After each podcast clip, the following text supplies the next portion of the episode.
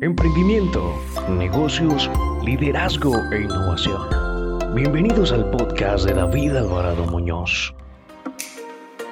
Bienvenidos a Perfiles, ya como es habitual los viernes, hoy en esta octava sesión, octava semana consecutiva, con un pequeño cambio de horario, dado que mi invitado es un invitado que hace ya un tiempo lo veníamos, por lo menos yo en mi cabeza lo tenía pensado hace mucho tiempo, y, más, más bien hace como dos meses o algo así, le dije, hombre, Fernando, me gustaría que, tengas el, el, gusto y el honor de poder acompañarme. Siempre ha tenido excelente actitud. Se trata de Fernando Labastida, autor del el podcast Market, eh, Market, no, eh, tu podcast es... content Conversations. Content, content Conversations, exactamente. Y eh, porque me confundí con, con tu empresa. Tu empresa se llama... Content Marketing Latam. es correcto. Y bueno, digamos que nos hemos conectado con Fernando a través de digital a propósito de esto. Primero porque la, digamos, su residencia es, es en Texas, es en Houston. Entiendo que está ahorita de, de vacaciones, así que muchas gracias Fernando por tu tiempo. Eh, yo soy un consumidor de los contenidos de Fernando porque en parte aprendo mucho. Me gusta estar actualizándome, aprendiendo, por eso sigo algunos contenidos, no solamente lo que publica en redes, sino por ejemplo su podcast que es relativamente reciente porque creo que lleva como dos meses, no creo que tengas todavía tres meses de, de estar en el, en el mercado y unos invitados muy interesantes. A propósito también de tu participación reciente en un show que es muy cercano para mí porque es otro lugar que siento también como de la casa y donde yo aprendo mucho, que es Noches de Blogging con, con Alberto y con Antonio, y pasaste recientemente por ese show. Así que no, no me gustaría repetir lo que ya has dicho, porque de, paso invito también a que puedan ir, ahí está en YouTube eh, el episodio contigo de Noches de Blogging, y ahí sería muy chévere si no lo han visto, para que puedan también eh, repasar ese contenido. Aprovecho para invitar a Alberto, que ya está acá en, en primera fila, pero me gusta también decirle a mis invitados cuando arrancamos y es pedirles el favor que se presenten, pero como si estuviéramos tomándonos una cerveza, ¿no?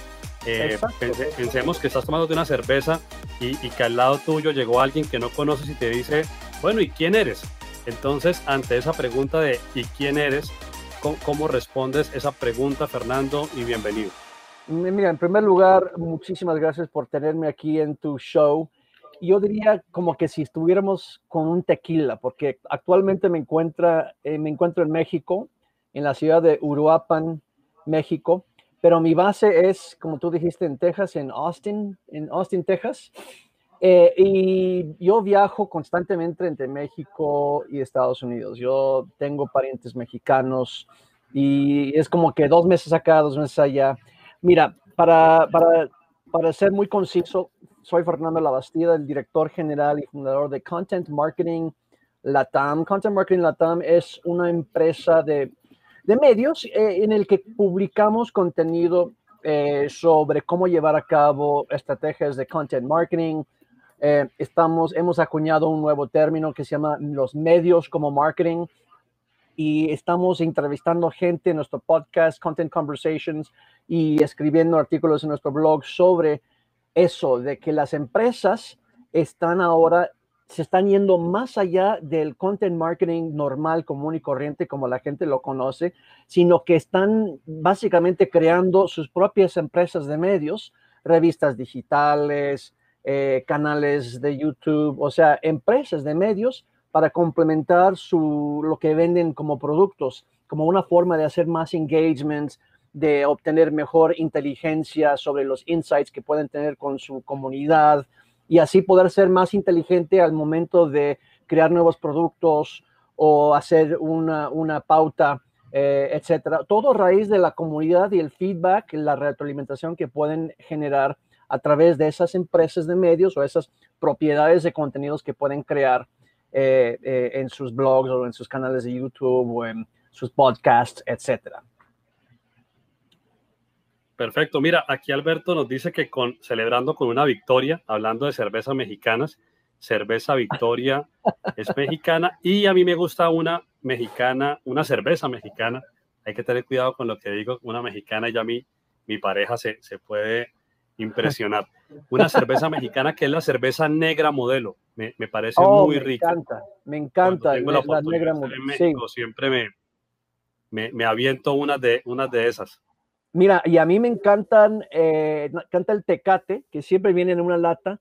Yo me acuerdo cuando yo tenía 10 años de edad y mi primo 8 años. Es chistoso y un poco malo lo que voy a decir, pero íbamos a, no sé, cuando nos llevaban de vacaciones a, la playa, los adultos siempre tenían sus, sus latas de, tecate y su limón, y cuando ellos abandonaban la, la- la- la piscina por alguna razón, mi primo y yo rápidamente nos tomábamos la cerveza que estaban ahí. Pero bueno, este, Bueno, por- eh, eso, eso, eso es ir, ir ganando experiencia, ¿no? Eh, eh, Los primeros pasos, los primeros pinitos eh, acumulando millas. Fernando, Exacto. justamente a propósito de acumular millas, me parece muy relevante tu recorrido, que en parte digo que lo cuentas cuando te invitan Alberto y Antonio a, Noches de Blogging. y en ese recorrido que tú cuentas, que arrancas con el blogging y primero lo hacías en inglés, luego en español, y empiezas a ver como una oportunidad de ayudarle a empresas latinas a ingresar a Estados Unidos, en parte porque pues no hablamos el mismo idioma, entonces ahí tú tuviste una ventaja competitiva al tener tus raíces latinas, pero también haberte formado en Estados Unidos, educación tradicional americana, Así y es. con todo este recorrido, que, que lo primero es que nos compartas o, o- o me, me aclares un poquito cuánta experiencia en, en este mundo del content marketing llevas, pero además de, de cuánto tiempo llevas, es como lo que hoy en día estás viendo de cara al próximo año. ¿Por qué lo pregunto? Porque creo que este, este 2020 fue un año muy interesante para hacer pruebas. Creo que en pandemia hicimos muchos pilotos, muchos pilotajes, muchas pruebas, mucho ensayo, error. Y, y el ensayo y el error me gusta porque nos permite medir. Entonces te veo creando mucho contenido, pero no es de ahora, es consistente. Entonces, como que son tres partes. Primero, el- la experiencia que tienes en, en el tiempo. Segundo, cómo has logrado ser consistente en el tiempo, porque mucha gente arranca, pero acá en Colombia decimos tirar la toalla, ¿no? Como que desistimos muy fácil, tiramos la toalla muy fácil y tú has sido consistente en el tiempo. Y la tercera parte es de tantos ensayos, de tantos pilotos, ¿con qué te estás quedando? Ok, entonces, este, déjame ver si recuerdo las tres preguntas. Bueno, lo primero sobre qué es lo que yo estoy viendo para el año 2021, de- después de todas las pruebas y ensayos del- de la pandemia y, y todo eso. Ok, pues, pues mira, yo lo que yo estoy, lo que yo estoy viendo es que los contenidos, si no, si, si el marketing de contenidos y la creación de contenidos no comerciales ya llegó a ser parte normal del marketing, yo creo que ahora en la pandemia ya ha llegado, vamos a decir, a su, a su, a, las, a, la, a la cúpula, ¿no? O sea, a la, a la parte de más arriba de, de, la, montaña de Everest, porque las empresas se dan cuenta que eh, lo, primer lugar que tienen que irse a digital, ¿no? Si, si no estaban digital o si no le daban importancia a lo digital, ahora con la pandemia tienen que hacer digital. Y segundo, lo que más, lo que se están dando cuenta es que lo, lo esencial del digital son los contenidos. O sea, los contenidos es una parte esencial para digital, eh, porque los, si, si tú dominas eh, en tus contenidos eh, contenidos comerciales, contenidos de venta, pues los clientes te van a ignorar, no quieren escuchar contenidos de venta. Y de, hecho, en un podcast que subí ayer, que entrevisté a Luis Maram, el gurú de, de content marketing mexicano, eh, él me dijo de que en su experiencia ha encontrado de que el 75% del contenido que una, empresa comparte en redes sociales, en su blog o en sus canales, debe ser de engagement y solo el 25% tiene que ser comercial. Entonces, las empresas, ahora con la pandemia, se dan cuenta que a fuerzas tiene que ir a lo digital, número uno. Y número dos, se dan cuenta que no, no lo pueden hacer eh, inundando a sus canales de contenido comercial al 100%. Tiene que ser contenido de valor. Y cuando digo contenido de valor, eso quiere decir que contenido que educa, contenido que te ayuda en tu carrera o que te ayuda en tu industria o en un hobby que tienes o con tus finanzas, o, sea, cualquier contenido que te ayuda a mejorar, a ser una mejor persona o tener mejor rendimiento, etcétera. Eso es lo que las empresas tienen que, crear. Ahora, para el, el 2021, y esto es muy importante porque lo que yo, y no sé si tú has encontrado esto, David, pero yo, yo lo he encontrado, que cada persona que yo entrevisto en mi podcast, y yo creo que tú también, cada persona que tú entrevistas aquí en, en, en el show, eh, aprendes algo nuevo, aprendes algo que no habías visto antes. Y justamente ayer entrevisté a, a, una persona que se llama Jorge de los Santos, un mexicano que vive en New Jersey o en Nueva York, que es el, el fundador de laneta.com. Laneta.com es un sitio para este, que se dedica a, la industria de los influencers, ¿no? Entonces le pregunté, oye, pues, ¿qué es lo último que has visto? ¿Qué es lo que te mantiene ocupado? Me dice, Ahorita estamos viendo el comienzo de una gran guerra entre los entre nuevas redes sociales y entre los influencers. O sea que hay un montonal de nuevos nuevas redes sociales. tenemos Twitch, que estamos ahorita en vivo en Twitch, pero también tenemos Quai, también tenemos TikTok, ya todo el mundo conoce TikTok. Tenemos X, o sea, él nombró unos como cuatro o cinco redes sociales que yo ni siquiera sabía que existían y que van en auge y que dice de que a diferencia de Facebook y Twitter que tomaron años y años y años para llegar a los niveles que están ahorita, ahora los nuevos redes sociales están tomando meses para llegar a una masa crítica. Y entonces lo que, lo que se está viendo es que hay una competencia entre las redes sociales y los influencers, la gente que tienen grandes audiencias, lo que han, los que han logrado, como tú dijiste, crear contenido de una manera consistente y atraer a una audiencia particular. Entonces, lo que yo, lo que él está diciendo, y también lo estoy viendo, porque de repente cuando él dijo eso, dije, ah, sí, tienes razón, he visto evidencia de eso. Entonces, lo que estoy viendo en el, para el año 2021 es que ahora los influencers, ahora van a son los que tienen la ventaja, porque los, los, las redes sociales nuevas, incluso los viejos, Instagram, Facebook, TikTok, están compitiendo para que ellos puedan estar en sus plataformas. Y un gran ejemplo de eso es lo que vimos eh, hace poco, hace unos meses atrás, cuando Spotify compró el contrato de Joe Rogan para que él pudiera estar en Spotify y transmitir exclusivamente desde Spotify. Creo que antes estaba en, en YouTube o dónde estaba, David, no me acuerdo. Bien. Él, está en todas. O sea, Joe Rogan hoy en día está en multiplataforma. Claramente su canal de, de, YouTube es el más fuerte, pero este contrato lo que va a hacer es crear contenido exclusivo, lo que para muchos de nosotros nos ha enseñado Netflix. O sea, hoy en día pues, no, no, es la única, hay muchas plataformas de streaming, pero por lo menos en América Latina una muy fuerte es Netflix. Y algo interesante a propósito de lo que cuentas es, primero, que yo también coincido contigo con, con la oportunidad de aprender cada vez que tengo al frente un invitado, como por ejemplo en este caso contigo, y por eso para mí es muy valioso contar con invitados y, y de verdad que en el fondo siempre reitero ese agradecimiento. Y aquí confieso algo, que creo que es la primera vez que lo voy a decir en, en directo, y es que yo me lancé a crear mi podcast y luego a crear estos directos para aprender. O sea, cuando yo hago la lista de los invitados, yo digo, yo quiero conversar con esta persona porque quiero aprenderle. Tiene algo en particular o se desempeña en un sector o, o hace algo o tiene unos resultados que me parecen interesantes y yo le quiero aprender. Y posiblemente si yo aprendo, creo que otros pueden aprender, entonces compartamos esto con más personas. Más o menos por eso hago lo que hago y, y claramente en este año que llevo ayer, en la, ayer no, hace dos días escribía mi newsletter, la que envío los domingos, que, que, básicamente se llama Dominical, ahí no hay, no hay mucha creatividad, la envío los domingos y se llama Dominical, pero en esta newsletter eh, de, digamos, de Navidad, contaba los episodios de este año, ¿no?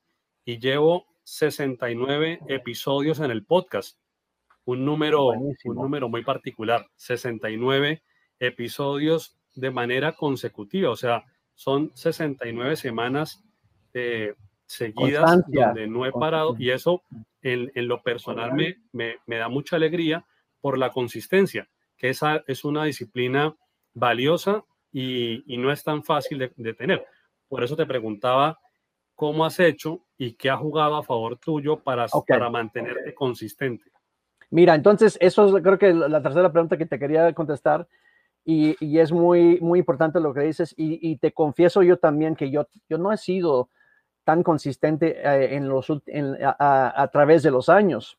¿no? Yo he sido consistente y, de repente paro y es un error grave porque me doy cuenta que cuando pierdes consistencia es como, es como cuando un avión quiere despegar y tiene que poner, o se tiene que mover la, manija del, del poder a todo volumen para poder escapar la fuerza de la gravedad, ¿no? Y si de repente, pues ahora ya me doy flojera, le voy para atrás, no, se va, se viene para abajo el avión y un accidente terrible. Entonces es igual, o sea, si, si, si dejas la consistencia, en algún momento toda la inercia que, que venías creciendo se te va. Y eso, es, eso puede ser fatal para tu negocio. Y esos errores lo he cometido en el pasado. Pero te cuento que cuando yo comencé en, mi blog en español en el 2009, eh, con mi blog latinitmarketing.com, eh, yo era consistente por, durante dos o tres años y así yo pude posicionarme en número uno en Google por ciertos términos. Por ejemplo, si tú buscas en Google cómo entrar al mercado americano o, estadounidense o cómo vender software en el mercado de los Estados Unidos, eh, yo estoy en el lugar número uno, dos o tres por ahí, dependiendo de tus algoritmos y dónde estás, etcétera. Eso, eso es a raíz de la consistencia. Y también mis primeros tres clientes me llegaron a través de mi blog también, porque eso también, la gente vieron que podían depender de que cada eh, lunes, miércoles y jueves yo estaba publicando en un horario fijo. Y después de eso como que lo dejé, etcétera. Entonces, una de las cosas sobre la prueba y error, eh, o la prueba y, ensayo, como tú dijiste, es que aprendes de tus errores también. Y mis errores han sido de que también he dejado la consistencia. Y, y, y desde que yo reinicié Content Marketing Latam, básicamente lo, lo, relancé en marzo de este año, he sido fiel en mandar mi newsletter semanal cada semana, eh, el, cada martes y ahora con mi blog, con mi podcast, yo tuve una consistencia. Yo dije, ok, yo, yo voy a lanzar mi podcast el primero de octubre y durante todo el mes de octubre yo voy a publicar o subir un episodio de mi podcast diario, ¿verdad? Eso fue octubre y después de eso, pues eh, hacer eso para mí no era muy, no, seguir con eso después de un mes no era muy factible, pero sí me comprometí a hacer un episodio de podcast cada semana ahora estoy grabando dos o tres episodios cada semana y lo, bueno de eso es que yo tengo una reserva de podcast para poder subirlo cada semana. Pero la consistencia es súper importante por el hecho de que en primer lugar estás entrenando a tu, a tu audiencia a esperar tus contenidos, se vuelven, no sé si adictos, pero esperanzados de, recibir tu contenido. Y si no lo, si no lo publicas en el horario al que, estás, al que están acostumbrados a recibirlo, pues ya te empiezan a decir, oye, Fernando, ¿qué pasó? Oye, ¿qué onda? Este, o empiezan a, sentir este, ansiosos de que no publicaste. Eh, y número tres, eso también eh, ayuda, por, especialmente en un blog, con los algoritmos de Google, de que ya están esperando que publicas diariamente una semana y mandan sus bots más frecuentemente para indexar los contenidos, etcétera. Hay un montón de, de, beneficios. Yo creo que el cuarto, el cuarto beneficio es de que la consistencia es la llave del secreto, simple y sencillamente. O sea, ya, ya van como tres, cuatro o cinco entrevistados en mi podcast que todos dicen los mismos y ellos no, no, no han escuchado ninguno de mis otros podcasts. Pero todos dicen lo mismo, la consistencia es la clave, la consistencia es la clave. Y eso es lo que a muchos mercadólogos de, de community managers, en, en, América Latina no entienden. Dicen de que, ah, pues cómo puedo poner una pauta en Facebook para generar ventas mañana y todo es de, corto plazo.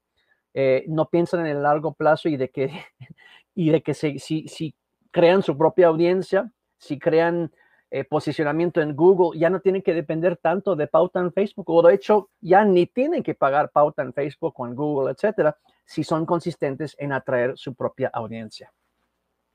Sí, Fer, y una, una curiosidad que me, que me asiste ahorita y es conocer tu expectativa. Si, si nos puedes compartir un poquito de la expectativa antes de lanzar tu podcast, ¿cuál era? Y aunque tres meses es poco tiempo, porque coincido en la importancia de pensar a largo plazo, pero por lo menos tres meses ya es un plan de 90 días y en un plan de 90 días puede que empiecen a pasar los primeros resultados. Entonces, primero expectativa y segundo, de pronto, ¿con qué te has encontrado que no te esperabas, ¿no? Como que, hombre, eh, pasó esto que no me lo esperaba y, es positivo. Sí, sí, sí, mira, lo que yo, yo, lo que yo me esperaba, precisamente yo tenía un plan de, de, eh, largo plazo. Yo había, ya me acuerdo de una historia que vi recientemente en, en otro podcast en inglés, que creo que era el Copy Blogger FM podcast de Brian Clark, en el que entrevistaron a un muchacho que, que él tenía la meta de crear un, un nuevo eh, video en YouTube diario, ¿no? Cada día. Y entonces su único propósito que tenía era crear un nuevo uh, YouTube cada día y después de, ese, de esa temporada de ver cuáles fueron los episodios o los videos más vistos y así como hacer un pequeño, pequeño uh, estudio de mercado de su propio uh, canal de YouTube. Y entonces lo que él descubrió es de que hubo un pico cuando él hablaba de, muchos, de, un tema en particular, y ese tema era cómo usar libros como estos. Esto se llama el Bullet Journal. El Bullet Journal es una, eh, eh, como un diario eh, muy, muy bonito con, puntitos y con un índice, hasta, te dan un índice, etc. Entonces, él hablaba sobre cómo usar el Bullet Journal para organizar tu vida. Y él hablaba de muchas cosas, cómo hacer mejor ejercicio, cómo hacer esto y el otro. Entonces, él vio ese pico. Entonces, a raíz de ese estudio de mercado eh, informal, básicamente, o sea, nada más analizando sus propios resultados después de consistencia de 30 días. Entonces, este muchacho lo que hizo es que eh, él publicó un nuevo video cada día y el propósito de ese ejercicio de consistencia diaria durante 30 días era ver cuáles eran los episodios o los videos que más vistas recibía, más feedback. Entonces se dio cuenta que, eh, bueno, creo que ya dije esto, pero cuando él habló sobre el bullet journal, sobre cómo usar el bullet journal para organizar su vida, de repente vio un pico, ¿no? Entonces, a raíz de ese estudio de, mercado informal que él hizo, básicamente analizando sus resultados, él empezó a crear contenido exclusivamente sobre el bullet journal y empezó a ver un aumento increíble de su canal de YouTube.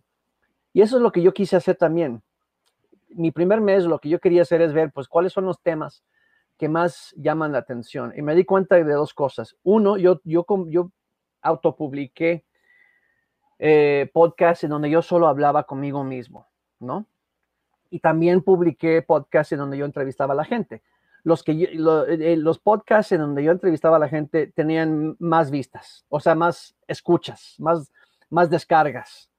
Pero había otra cosa particular que yo noté, que en los, eh, los episodios donde yo estaba hablando solo, ¿no? enseñando algún tema que, que tal vez era de interés, el que más vistas o el que más descargas tenía era cuando yo hablaba sobre la diferencia entre el marketing digital de Estados Unidos y el marketing digital de, Latinoamérica, ¿no? O sea, dando mi punto de vista en español desde el del marketing digital de Estados Unidos. Entonces, en primer lugar, yo vi que por mucho ganaban las entrevistas, entonces ya me he comprometido a hacer puras entrevistas, pero yo creo que en el, en el futuro no tan lejano, también voy a empezar a hacer episodios solos en el que yo hablo sobre cómo hacer marketing digital en el mercado eh, de los Estados Unidos, porque eso es lo que, eso yo creo que es la ventaja que yo llevo, ¿no? Eso es el diferenciador que yo llevo, que yo tengo esa doble perspectiva de viviendo en las dos culturas, ¿no?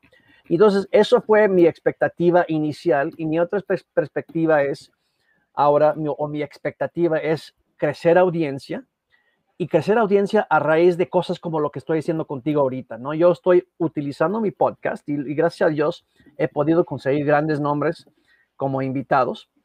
Entonces, a raíz de mi, podcast, yo puedo decir, ¿sabes qué? Me gustaría ver si podemos hacer, uh, yo te entrevisto y tal vez me puedas invitar a ser entrevistado en tu podcast o algo así. En este caso, tú me invitaste, no te lo tuve que decir, pero yo creo que esa es la forma en los podcasts de crecer orgánicamente de que te invitan a ti a ser invitado en el otro podcast. Entonces, eso es mi meta durante el próximo año, poder crecer mi audiencia, mis suscriptores a las diferentes plataformas de podcast por medio de invitar gente a ser invitado y también em, pues de que me inviten a ser invitado a mi podcast y así exponer mi podcast a otros mercados, ¿no? Entonces, y básicamente que eso también, la tercera expectativa es convertir la materia prima del podcast en artículos para mi blog para que se posicione en Google. Bueno, quiero dar la bienvenida que también se une desde México, a propósito de México, Eloa Israfel, y preguntarte, Fernando, ¿qué, para, ¿qué tan importante dentro de tu estrategia es la newsletter? Si la newsletter de pronto es la conversión del podcast, porque tú dices, hombre, me están escuchando tantas personas, pero finalmente un porcentaje de ellas está llegando a la newsletter. Entonces, yo soy nuevo en el tema de newsletter, me parece muy atractivo. Creo que las empresas están desperdiciando el potencial de, de, pues primero el potencial de lo que es el content marketing, pero, pero cuando miramos el canal, creo que el canal de la newsletter es, acá en Colombia se dice que uno mira por debajo del hombro cuando está siendo despectivo. Yo creo que estamos mirando por debajo del hombro a la newsletter y es un canal muy poderoso. Incluso marcas importantes de, de la industria de la moda, lo hablo por Colombia, solamente llenan la, news, la bandeja de correo con, con promoción de descuentos. ¿sí? No quiero mencionar marcas, pero hay marcas importantes acá en Colombia que yo soy cliente y, y que en lugar de compartir un contenido interesante solamente me están diciendo 20% de descuento, 30% de descuento, pues y, y de, de, ahí no avanzan, ¿no? Entonces, en tu estrategia, ¿qué tan importante es la newsletter? Mira, eh, yo cuando yo reinicié o relancé Content Marketing Latam en marzo de este año, lo relancé como newsletter. De hecho, cuando tú ibas a, a, a contentmarketinglatam.com, lo único que veías era una, un, un, formulario para suscribirte al newsletter. Ni siquiera tenía en el menú el blog. Ahora sí ya puse el blog en el menú, etcétera. Pero para mí que el newsletter es súper importante. Es, es, yo creo que la parte, la parte mm, fundamental de una estrategia de, de, content marketing, porque el newsletter es como que tu propia audiencia, ¿no? Es como decir, ok, aunque tú rentas MailChimp o, o ConvertKit o Infusionsoft o RD Station o lo que sea, cualquier plataforma de email marketing que tú decides utilizar, es tuyo, esencialmente. Tú lo estás rentando. Y entonces los que se suscriben a tu newsletter son, pues es tu audiencia. Y hay como que hay una interacción un poco más íntima, especialmente cuando tú publicas contenido relevante, no puras promociones como me, me acabas de decir, ¿no?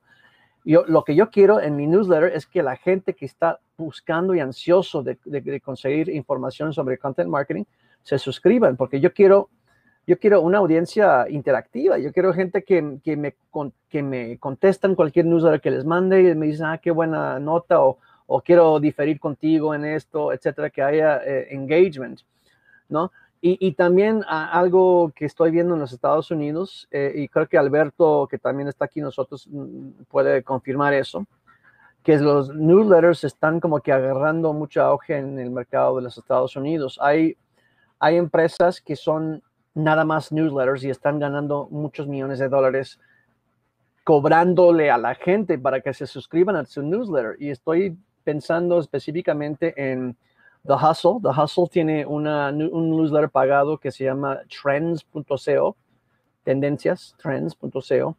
Y hay otros newsletters que también son de puros, eh, puro newsletter exclusivamente y cobran por eso. The New York Times, uh, uh, uh, ¿cómo se dice? The New York Times ha sido el, el líder en la innovación con, a, a raíz de newsletters eh, convenciendo a muchos millones de personas a que, se suscriban de, de, forma pagada a sus newsletters. Y entonces lo que yo estoy viendo es que lo viejo se hace nuevo otra vez. Los newsletters que pues está en base a email marketing, que era la primera aplicación, el killer application del Internet cuando se, cuando, eh, se hizo popular en los noventas, pues otra vez está volviendo a tener relevancia, especialmente cuando estamos viendo que los algoritmos de las redes sociales, te, te, te, quita audiencia o te quita engagement, o sea, vuelve más caro hacer una pauta en redes sociales y además si usas tierra rentada, por decirlo, ¿no? Pues están agarrando más relevancia ahora los newsletters. Yo creo que todo el mundo debería de considerarlo.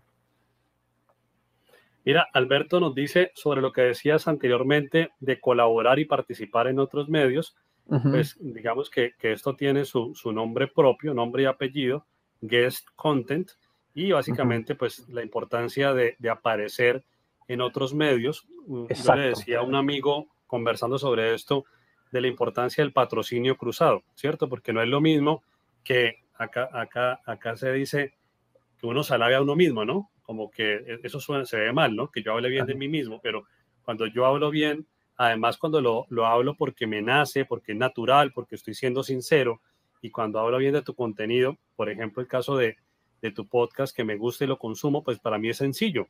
Ayer estaba en una reunión con una marca acá de mi ciudad, de la ciudad de Cúcuta, en Colombia, y es una marca que tiene presencia en todo Colombia, pero la marca es acá de mi ciudad, tiene 56 tiendas en todo Colombia y es una marca de calzado femenino. Ajá. Y ellos están pensando en una influenciadora para unas campañas el próximo año. Y hablábamos de una en particular que es de la ciudad. Y yo les decía, hombre, me gusta mucho esta chica porque primero es de la ciudad, segundo, tiene afinidad con la marca porque es, medio, es, casi amiga también de, de los dueños de la empresa y tercero, aunque cobre, porque pues es su trabajo y va a cobrar como influenciadora, lo que diga lo va a decir de manera sincera. Y yo creo que la gente no es tonta. Acá se dice, si, si, le mete el dedo en la boca lo muerde. O sea, aquí la gente no, es, no traga entero, no es tonta. Y la gente percibe cuando uno dice la verdad. Sea, la gente percibe cuando estamos siendo sinceros. Mientras que otra persona que solamente muestra un zapato o, o, lo que sea porque le están pagando, pues también eso se va a notar. Perfecto. Y, además, mira, te, voy a decir algo muy interesante. Cuando, cuando subo finalmente el episodio que, que, grabé del podcast con este Jorge de los Santos, el, el fundador de laneta.com, eh, vas a escuchar muchas cosas muy interesantes sobre los influencers. Entonces, esta chica de Cúcuta que tú mencionas, ella podría ser, eh, hay dos opciones para esta marca y esta chica. La chica en sí, y esto me dijo Jorge que está viendo esta tendencia, que los influencers también, si ellos pueden atraer una audiencia mínima viable, una audiencia importante, pues ellos mismos pueden crear sus propias marcas. Entonces, ¿qué te detiene? Si tú tienes una audiencia, ¿qué te detiene crear tu propia marca o hacer una alianza o una, una alianza estratégica o de hecho que se hagan socios de la empresa en donde tú puedes, sí, es que respecto a eso, no sé si has visto, hay un, hay un colombiano que es muy conocido a nivel mundial, se llama J Balvin. A mí como tal, no es que me guste mucho la música de J Balvin, pero lo admiro mucho porque creo que es un tipo, es de Medellín, y es un tipo que hoy en día está haciendo que hablen de Colombia en todo el mundo. Hace pocos meses, como dos, dos meses más o menos, o tres, participó en Fortnite. Fue el primer hispano que hizo un concierto para Fortnite, algo que me parece muy relevante dentro del mundo digital y dentro del mundo de hispanohablantes. Eso no había pasado. Y lo otro es que acaba de hacer una colaboración con Nike Air Jordan. Tú sabes que, que, la marca de Jordan está bajo la sombrilla de Nike. Sí. Y las botas Air Jordan, pues acaba, si, tú, si cualquiera entra en Google y, y coloca eh, Air Jordan J Balvin, él tiene, e, esto me parece muy relevante para, para nuestro tema y para lo que nos gusta el content marketing. Este tipo hace, hace pocas semanas lanzó su álbum musical que se llama Colores. Y como se llama Colores, pues tiene rojo, verde, azul, etcétera. Dejó un color pensado para McDonald's. ¿Cómo se llama la marca de McDonald's? Se llama Arcos Dorados, ¿cierto? Bueno, la marca se llama McDonald's, pero la empresa se llama Arcos Dorados. Sí. ¿Sí? Entonces, adivina a quién le vendió la canción del color dorado. Pues si tú entras a YouTube y colocas Dorado J Balvin, esa canción que hace parte de su álbum se la vendió a McDonald's. Y ahora, no, no suficiente con eso, llega con Nike y hace la colaboración y saca las Air Jordan J Balvin. Y naturalmente es una pota llena de colores. Ah, oye, eso es, eso es genial, pues eso es un claro ejemplo de lo que venía diciéndote y lo que me dijo este Jorge de los Santos. Y el otro lado de la moneda es que las empresas se convierten en sus propios, en su propio influencer. O sea, ellos contratan gente que trabajan directo para, directamente para ellos y desarrollan a su propia gente para ser sus propios influencers. Y lo tercero, y, esto me pareció como que un poco creepy, que son los influencers digitales. Creo que ya lo has, visto algo al respecto, ¿no? Que los influencers digitales son eh, réplicas casi idénticas de los seres humanos, pero son en base a inteligencia artificial, ¿no? Y que además te puede, eh, te puede enamorar, te puede hablar directamente contigo, pueden haber miles al mismo tiempo hablando directamente, teniendo conversaciones personalizadas con la gente, parecido a la película Her con Joaquín Phoenix, que el tipo se, se enamora de, de, su Alexa o algo así. A mí, a mí, me encantó una serie que está en Amazon, no, pues no gano nada con hacerle promoción a Amazon Prime, pero pero a propósito de Twitch y que sabemos que, que pertenece a Amazon, hay una serie que se llama Upload. Y Upload, como cuando uno hace upload de un archivo, me parece muy interesante porque es sobre inteligencia artificial y, y, además toca, toca un tema muy de hoy, ¿no? Y es que te vas a morir y entonces te venden un seguro, pero tu seguro es, oye, si te mueres, no desapareces, sino que te crean tu upload. Entonces ahora vas a vivir en la nube. Bueno, no quiero hacer más spoiler de la serie, pero, pero me parece interesante. Ahí la dejo para, para los que quieran revisar. Y a propósito de, ir llegando ya a los últimos minutos, eh, abro e invito a todos en el chat para preguntar, para hacer comentarios. Acá está Fernando. Cualquier comentario sobre content marketing, bienvenido, que tenemos a un verdadero crack en la materia. Yo, yo tengo, no sé si has visto la serie Upload como para comentar sobre eso. No, no lo he visto, pero me, me, me, hace, me recordó a un episodio de Black Mirror, que en, en, en, uno de los episodios de Black Mirror, cada episodio es un episodio diferente, completamente diferente, sobre la, la, la una, una, posible historia, eh, un futuro distópico sobre la tecnología. Y es también algo parecido. Creo que uno, un, el marido de una mujer murió pero y convirtieron su personalidad y crearon un robot que era idéntico a él y tomando todos los videos y audios y fotos que pudieron agarrar de él, pues ya él ya agarró esa personalidad y era como que muy creepy, o sea, era como que estar con él, pero había algo que faltaba, ¿no? Pero sí, aparte lo interesante de Upload, hay, a, a, mí me parece chistosa porque e, este chico que muere tiene una pareja y, prometí no contar más, pero conclusión, eh, es, es, interesante. Mira, un saludo para Franzas, que está conectado con nosotros en movimiento, pero conectado. Un gran abrazo, mi hermano. También para Joan, que llega por segundo día consecutivo a estos directos. Muchas gracias, Joan, que es un crack dibujando. Y, eh, sería interesante un... Y Black Mirror sí está en Netflix, yo creo. Sí, Joan dice que sí está. Yo creo, sí, sí está. Yo creo que sí está. Eh, no, sí está, sí está, sí está, porque yo no la he visto completa, pero sí me he visto algunos capítulos, sí está ahí, Joan. Bueno, a propósito de Joan, es un paréntesis, eh, ¿para cuándo un directo dibujando, mi hermano? Eh, mira, dice Eloa, los, los virtual streamers, y dice, eso está muy loco, y la escuela de influencers en China, a propósito de lo que tú decías hace, hace un ratico, Fernando.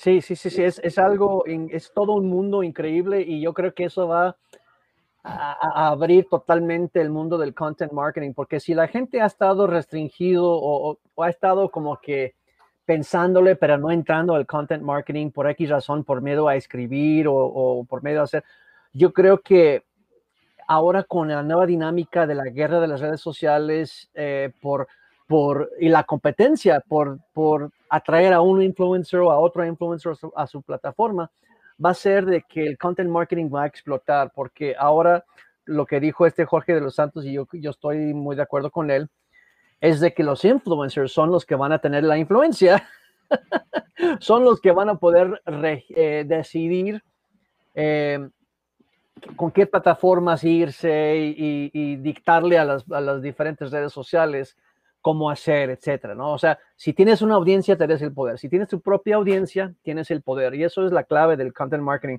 Mi amigo Alberto Gómez lo dijo una vez eh, en un live que hice en un curso de vivo. La media naranja. La, famosa media naranja. Exactamente, los, la audiencia es la media naranja de los contenidos y además que él dijo que la audiencia es rey, no el contenido es rey, y es totalmente cierto. ¿eh?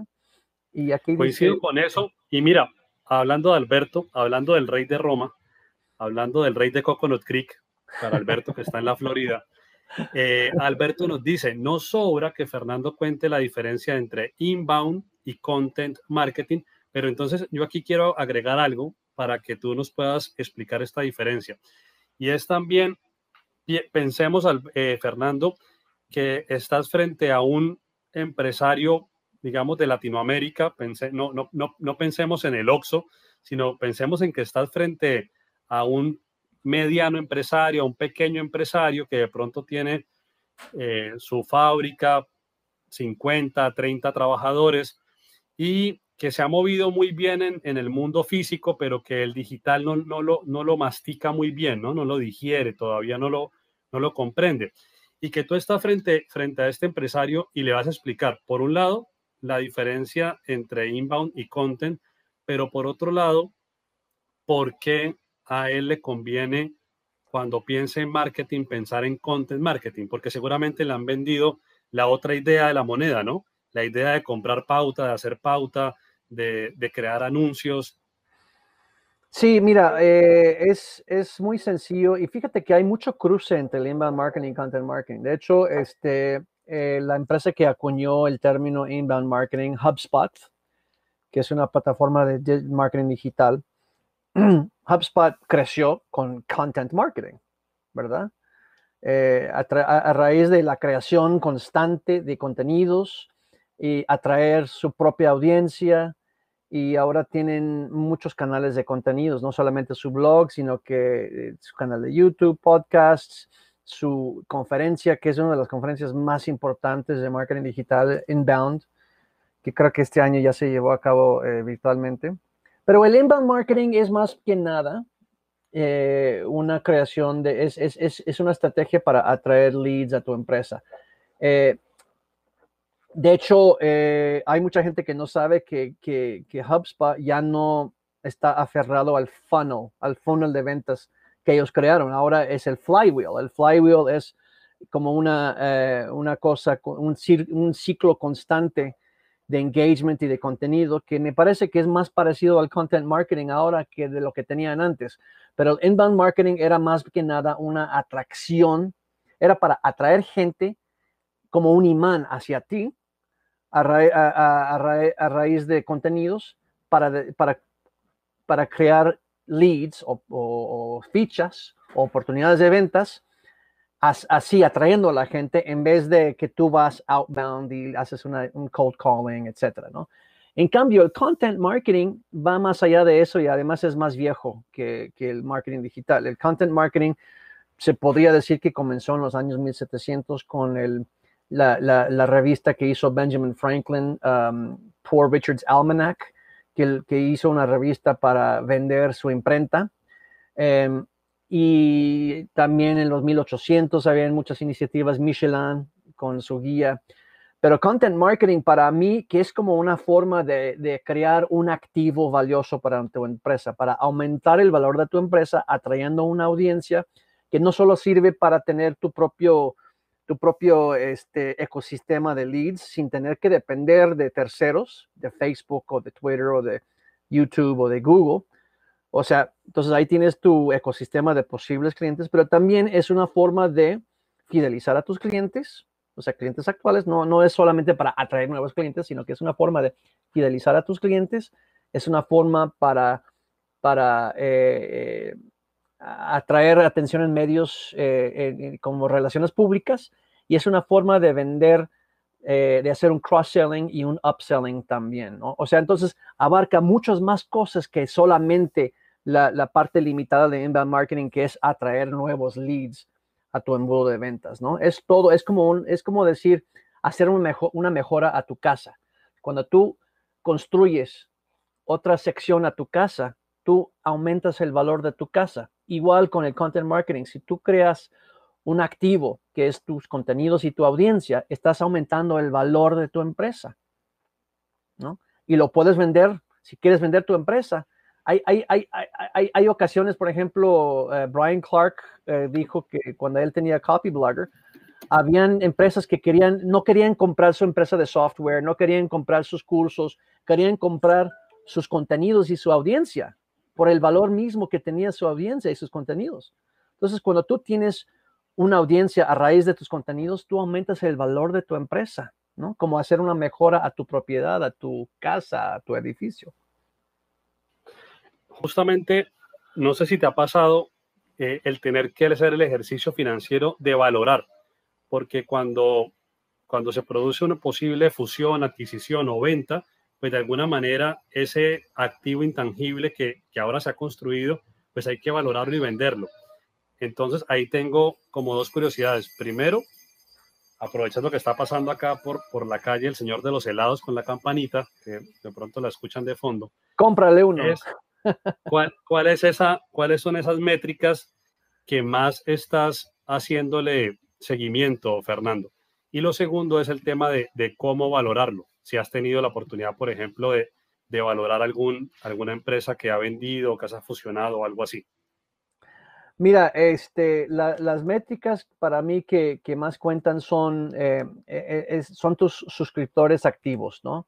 Eh, Joe Pulitzi describe que, hay um, suscriptores pasivos y suscriptores activos. Y entonces, una de las metas que uno puede tener es tener por lo menos 5 mil o hasta 10 mil suscriptores activos, gente que regularmente abren tus correos, hacen clic en los artículos o los links que tú pones o de vez en vez te contesta un correo para darte un comentario, etcétera. Entonces, la audiencia es uno de los de los de los de las métricas eh, más importantes. Y yo no he podido, yo no he tenido la, oportunidad todavía de evaluar la valoración de una empresa, pero también eh, siempre estoy mencionando Joe Pulizzi y Alberto creo que podría reírse sobre eso, porque él y yo eh, somos fanboys de Joe Pulizzi pero Joe tiene un guía sobre cómo valorar a una empresa de, que podría, si, si tú quieres adquirir a una, un blog, por ejemplo, que es muy válido, si no, si no quieres comenzar desde cero, vale la pena comprar un blog que ya tiene audiencia, que ya tiene un activo. Eh, y entonces una de las, de las cosas que, que uno puede ver es el tráfico eh, de su web. Eh, y, no solamente el tráfico de, gente nueva, sino que la gente que regresa una y otra y otra vez mes, mes tras mes tras mes, y también los suscriptores activos, ¿no?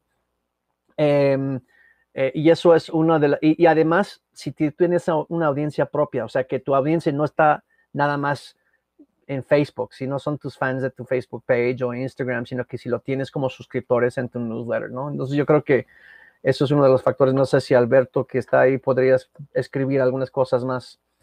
Ah, e, entonces sí, Alberto nos, nos, recuerda que Content Marketing Institute, que era una empresa que comenzó como un simple blog nada más en el 2007, se vendió en unos 17 millones de dólares en el año 2017 porque ya habían crecido desde un pequeño blog de unos comienzos muy humildes ya tenía su revista impresa, tenía tres o cuatro conferencias, entre ellos Content Marketing World y el Content Tech Conference. Tenía sus newsletters, tenía sus varios podcasts, tenía una red de podcasts, tenía cursos, etcétera. ¿no? Se habían convertido en un imperio de medios y se vendió. Cuando estamos hablando de, de medios, que hoy en día hay, hay muchos alrededor del mundo que están pasando dificultades o, o retos financieros fuertes, pero hay algunos pocos que, que, están, digamos, pensando de la manera correcta. Hubo un tweet de hace unos días de Mauricio Cabrera. que estuvo, Cabrera, sí, que estuvo en tu podcast, que me pareció muy interesante. Entonces dijo, ¿cómo es posible que en, en el momento en que digital va mejor, o sea, estamos en el mejor momento digital, si nos gustara el surf y hablamos de, de subirnos a la ola, estaríamos hablando del mejor momento de esa ola y cómo es posible que tantos periodistas o, tantos comunicadores que se han formado en este mundo se estén quejando hoy en día de que su industria va mal o, que hay problemas, ¿no? Y te, hago esta referencia primero porque el post o el tweet, porque fue en Twitter, el tweet fue reciente, pero segundo porque también quiero preguntarte por, por los microcontenidos. Y es un tema que, hablábamos con Alberto, que tenemos un show los, los martes a las 13 horas de España, todos los martes, se llama Ánimo. Y ánimo no es porque la palabra suene chévere en español, que es como ánimo, una palabra muy padre, sino que tiene que ver con, con la N de negocios, la I de innovación, MO de marketing online y la A de todos esos conceptos, ideas, llevarlos a la acción. Entonces, aquí hay algo que me parece interesante, que son los medios hiperlocales, o sea, un contenido muy, muy local, que si estamos hablando, por ejemplo, de mi ciudad, serían casi ese millón de habitantes que está acá. No voy a pensar en la gente que está en Bogotá, no voy a pensar en la gente que está en Medellín, o que si la persona está en Guanajuato, está pensando en Guanajuato y no está pensando, por ejemplo, en el que está en Puebla o en el que está en Guadalajara, en fin. Entonces, no sé cómo estés viendo justamente ese comportamiento de la creación de contenidos hiperlocales? Mira, hay una red eh, de, eh, eh, contenidos hiperlocales en los Estados Unidos que se llama 6 AM City. 6, 6 AM City. Y es un nuevo concepto del periódico local, de los, de los contenidos locales. O sea, si bien Mauricio dice de que el periodismo está en crisis y que estamos perdiendo los periódicos, están surgiendo nuevas formas que son en base a newsletters, ¿no? Otra vez ahí sale el concepto de los newsletters. Y entonces, si tú vas a 6amcity.com, lo que es es una empresa que de repente ha creado muchos muchos medios hiperlocales en diferentes ciudades del sureste de los Estados Unidos, South Carolina, North Carolina, Tennessee, etcétera. Se han concentrado en los estados del sur de los Estados Unidos y en ciudades relativamente pequeñas, así parecidas a Cúcuta o a Guanajuato, ¿no? Que, ah, no sé, Monroe, North Carolina o, Charleston, etcétera. Em, y entonces eso es una forma de, tener, es, em, como decir, masa crítica o a escala pero concentrándote en, locales y no tienen que no tienen que tener un staff grande en cada ciudad, ¿no? Creo que hasta se concentran en una ciudad, pero tienen eh, corresponsales, freelancers en cada ciudad y no tienen que imprimir el periódico porque es puro digital, es un newsletter. Y yo creo que eso es una tendencia que se está viendo y de hecho ahora me, me haces pensar que podría ser una oportunidad aquí en, México también, en la ciudad donde yo estoy, Uruapan y en diferentes ciudades de aquí de, Michoacán, de Guanajuato, de Guerrero, etcétera, de poder crear diferentes medios como newsletters en cada ciudad, pero tenerlo como un, un no sé, una empresa que es dueño de todo, cada uno de esos, ¿no? Si, si le fuéramos a colocar términos de producto mínimo viable a eso que acabas de decir, ¿crees que un grupo de WhatsApp siendo una aplicación que ya es muy conocida.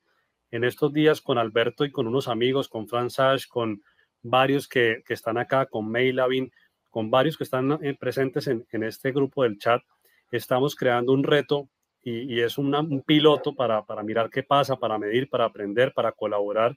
Y lo estamos haciendo en Discord y estamos aprendiendo todos de Discord. Pero la diferencia entre un Discord y un, y un WhatsApp es que a mi papá me tocaría explicarle qué es Discord, descargarle Discord, hacerle un tutorial o pasarle uno. Conclusión, eh, debería educarlos en una herramienta, mientras que WhatsApp ya está muy, digamos, eh, comúnmente adoptada, ya la conocen, ya, ya funciona, ya la saben, ya hace parte de su día a día y no debo entrar a educarlos sobre una herramienta. Entonces, construir sobre una herramienta que ya es muy popular, ejemplo, WhatsApp para otro para otra zona podría ser Telegram, por ejemplo. Eh, ¿Crees que podría ser un producto mínimo viable o cómo visualizas un producto mínimo viable para la masa crítica de personas? Mira, este, yo creo que tenemos que explorar canales como estos, ¿no? Eh, por ejemplo, Mauricio Cabrera, no sé si tú eres, tú estás suscrito a su canal de Telegram, ¿no? Él tiene, él tiene su canal de Telegram en el que él distribuye sus contenidos. Es como un newsletter en Telegram. Eh, Telegram es, como es exactamente como WhatsApp, pero un poquito diferente, ¿no? Entonces yo creo que, que viendo eh, WhatsApp como una forma de distribución, especialmente para gente como mencionaste tu papá, o sí, entonces gente, gente como nuestros padres, ¿verdad? Eh, que, que tal vez se les dificulta aprender cómo usar email, pero es mucho más fácil usar WhatsApp. Eh, crear contenidos así. Entonces yo creo que hay, hay que siempre ir innovando. No hay nada escrito, no hay nada escrito en, en, tabletas de, de, eh, de, piedra como los diez mandamientos. Todo está por descubrir, por hacer prueba y error. Entonces yo creo que esos lo que tú hablas es muy emocionante y, y pues una buena posibilidad para el futuro. Ya para ir cerrando, el primero, además porque no te he dejado almorzar, yo tampoco he almorzado, por cierto, ahorita voy a almorzar, pero eh, el primero que tuve como invitado en el podcast, gracias a, Alberto que me lo, me lo refirió, fue Mauricio Aranguren, un periodista muy, muy potente y gran amigo de Alberto y hoy en día he podido tener unas conversaciones interesantes con Mauricio, eh, Mauricio eh, Aranguren y él, siempre, él me habló en, esta, en este podcast sobre los medios locales y en este caso él me dijo, imagínate un medio para un barrio. En, en, en México sería la colonia y es un poco lo que hablábamos de, de, los medios hiperlocales.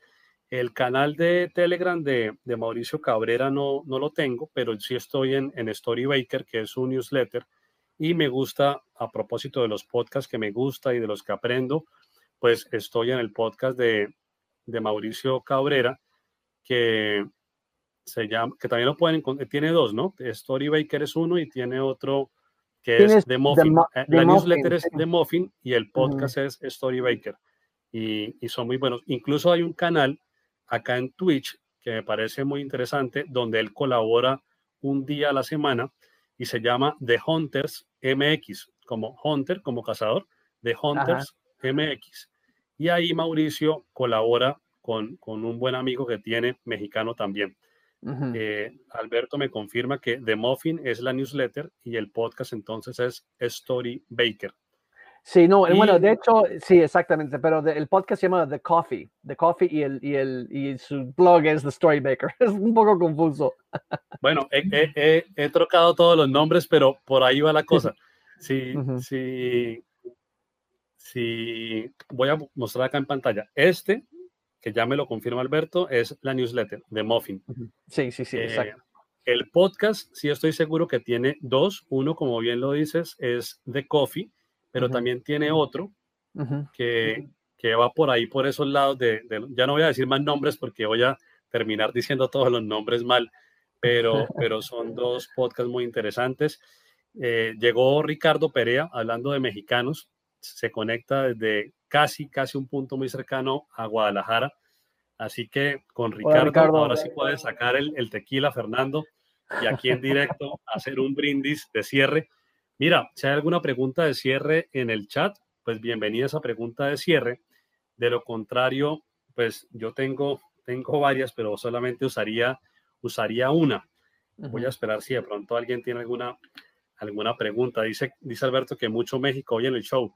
Sí, mucho, mucho mexicano, grandes, grandes amigos mexicanos. Me encanta la cultura mexicana, no solamente las películas de Cantinflas, sino las rancheras, la comida, los tacos al pastor, bueno, en fin, grandes amigos en, México.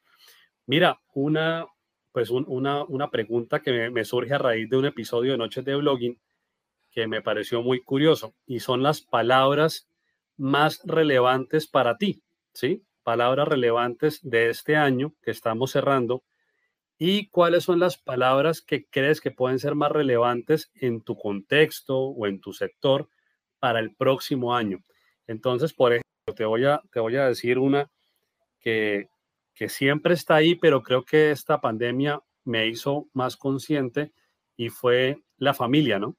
La familia siempre está ahí, pero pensamos que va a estar toda la vida y lamentablemente esta pandemia que, que nos ha mostrado que se ha llevado a muchas personas, pues como que nos, nos da un campanazo, ¿no? Como un llamado de alerta de, de bueno, momento. Y en mi familia estamos, eh, teníamos, teníamos la tradición de, de, las novenas navideñas y la tradición era reunirnos y esto. Y hace dos días comenzaron las novenas, pero ahora virtuales, tal cual como Zoom, a propósito de, de hacer un Zoom launch que podríamos cuadrar alguna vez hacer un, un, Zoom, un Zoom launch, pero Alberto diría que un Discord launch. Pero entonces la palabra familia no es nueva, pero creo que la pandemia nos la, la colocó nuevamente en, en, el mapa, en el primer lugar. Eh, hay una palabra que me gustaba y ya no me gusta porque siento que la han quemado y es la palabra eh, reinventarse. Me gustaba mucho, pero tanto la escucho casi que a diario que siento que me la quemaron, como aquella canción que es buena, pero la colocan en la radio en todo momento que ya uno dice, ya, ya no quiero escuchar más esa canción.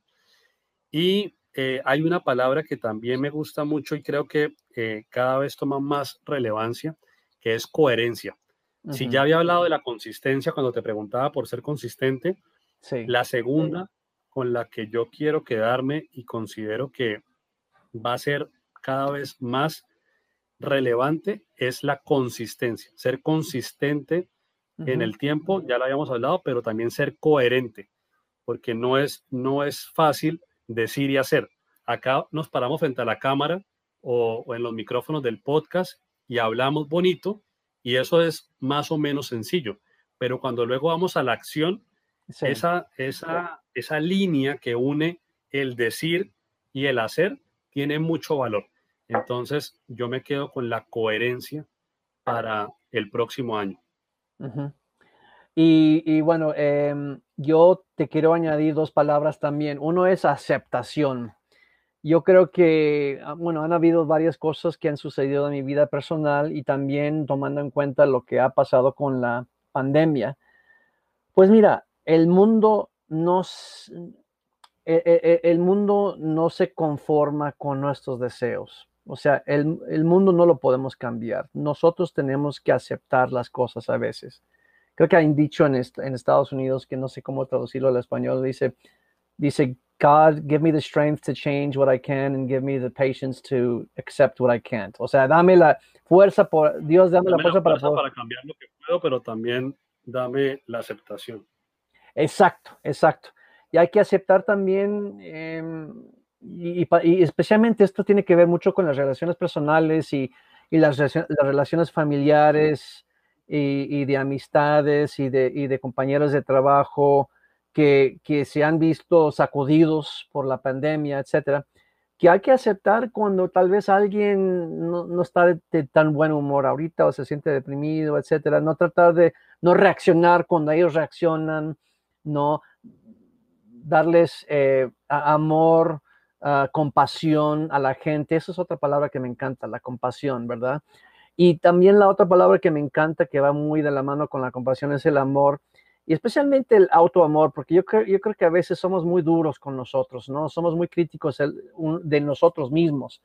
Y yo creo que eh, muchas de, mucha gente camina alrededor de la, de la vida en su camino diario con un poco de culpabilidad, ¿no? Siempre nos culpamos, nos sentimos culpables de algo, ¿no? Entonces hay que dejar esa culpa para poder vivir a, plenitud, para poder amar con, con todo, dándote a ti un poco de amor, ¿no? Dándote a ti un poco de aceptación. Entonces, esas son dos de mis palabras favoritas, junto con la compasión.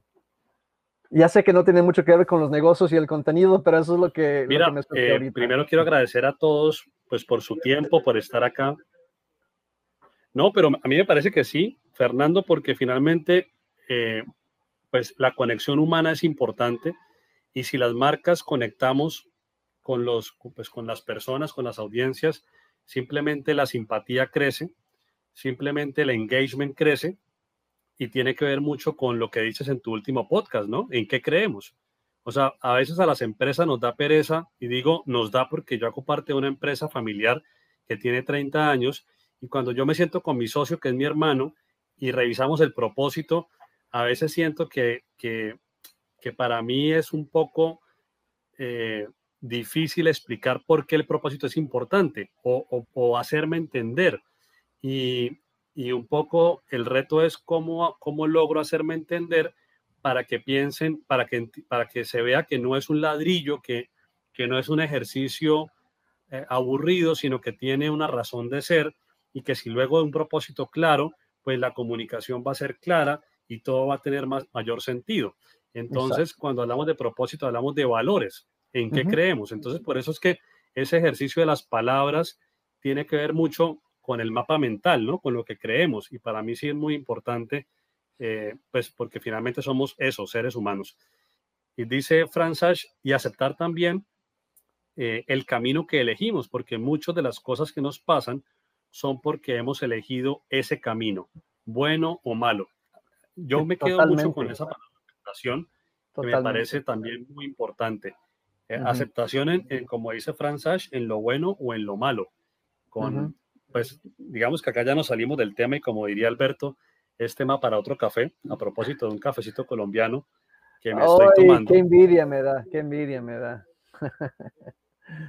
Podría estar pensando en, en, vender un patrocinio, un café colombiano, dado que me tomo un café en cada directo. Esa sería una buena oportunidad. Fíjate que hace, hace, dos o tres años yo tenía un live, un Facebook Live que se llamaba Café con Contenidos. Em, y era cada vez, yo tenía mi café y decíamos, pues esta vez es un café, eh, no sé, de Indonesia o esta vez café esto lo otro. Entonces era muy chistoso. Súper, súper, muy bien. Mira, muchas gracias por tu tiempo, Fernando. Los que no conocían a Fernando ya lo están conociendo. Recuerden primero eh, el podcast al principio lo dije pésimo, lo dije mal, Content Conversations, lo pueden encontrar en cualquier plataforma de podcast, personalmente lo consumo en Spotify, pero pues eh, están, están otras. Eh, y en el caso de la newsletter, que Fernando también tiene newsletter, ¿cómo nos suscribimos a tu newsletter? Eh, se pueden ir a contentmarketinglatam.com y ahí mismo hay un formulario para ingresar. No te, no te pido ni tu nombre ni tu dirección y tu teléfono nada más ingresa tu correo electrónico y darle clic, confirmar y ya, quedas eh, suscrito. Mira, hay, hay, hay, una, hay un membership de café, membership site, que te lo está colocando acá Alberto, que dice, eh, yes please, that coffee. Perfecto. A propósito de un tema que también nos interesa mucho y, es bien, bien relevante, un modelo de negocio que es el modelo de membresía, pero ahí ya nos alargaríamos mucho. Fernando, muchas gracias. Para cerrar, siempre, siempre me, me, me dicen, yo tenía una pregunta en el podcast que era, ¿cuál fue la pregunta que no hice? Y cuando hacía esta pregunta, casi siempre me respondían, hombre, no me preguntó, ¿y qué se viene? Y eso me lo repetían muchos invitados. Entonces ahora cierro preguntando de manera directa ¿y qué se viene? ¿Qué se viene para Fernando Labastida? Mira, lo que se viene es, yo tengo la intención, porque lo iba a hacer el año, este año, pero vino la pandemia, y, pero lo que iba a hacer es una conferencia presencial de content marketing. Pero ahora sí lo que quiero hacer es hacer una conferencia virtual de content marketing eh, y entonces pueden estar al pendiente de eso. Quiero hacerlo más o menos como que a mediados del año o algo por el estilo. Estoy viendo ahora plataformas y speakers y patrocinadores y, y ver, pero sería genial. Yo creo que ese sería a través de una plataforma digital, tres días o algo así. Este, y aquí viene, vino Blog Pocket porque este, Antonio Cabronedo lo tengo que entrevistar ahorita y estoy tarde para nuestra entrevista. perdón, Antonio, perdón, ahí, ahí voy, ahí voy. Hombre, Antonio, bienvenido y bienvenido y chao, porque, porque ya, ya estamos pasados de tiempo. Fer, desde la ciudad de Cúcuta, fuerte abrazo. Me alegra que estés en México, me alegra que estés tranquilo.